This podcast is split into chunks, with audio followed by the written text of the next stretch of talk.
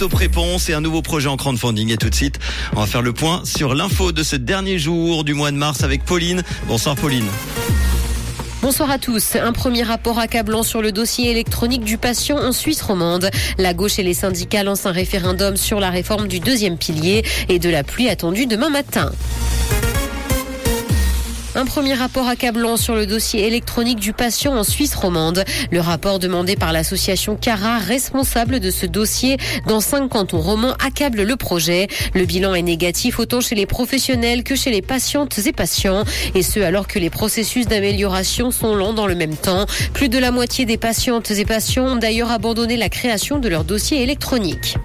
La gauche et les syndicats lancent le référendum sur la réforme du deuxième pilier. Ils dénoncent un projet qui obligera à travailler plus pour toucher des rentes plus basses au final.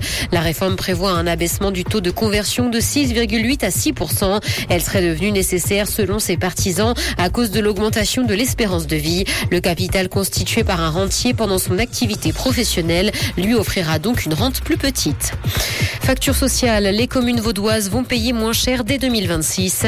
Le canton et les deux principales fêtières des communes vaudoises ont trouvé un accord pour un meilleur rééquilibrage des dépenses sociales. Il prévoit une nette diminution pour 2026 de la participation des communes aux augmentations des dépenses sociales. La part de l'État dans ces dépenses va quant à elle passer de plus de 66 à 83 dans l'actualité internationale, inculpé au pénal, Donald Trump va comparaître en justice. C'est une première pour un président américain. Un grand jury l'a inculpé pour avoir acheté le silence d'une actrice de film X en 2016. Le milliardaire a quant à lui dénoncé une persécution politique. L'ancien président américain qui souhaite se représenter en 2024 est appelé à comparaître mardi prochain. Il devra donc se rendre au tribunal de Manhattan. Le contenu des poursuites reste quant à lui pour l'heure inconnu. Le célèbre salon du jeu vidéo américain E3 a annulé son édition 2023. Il s'agit d'ailleurs de l'un des principaux événements mondiaux de l'industrie. Son avenir est par ailleurs incertain. Le salon était initialement prévu du 13 au 16 juin prochain. Les organisateurs ont indiqué qu'ils allaient réfléchir à son avenir pour les prochaines années. Le salon a été lancé en 1995 à Los Angeles.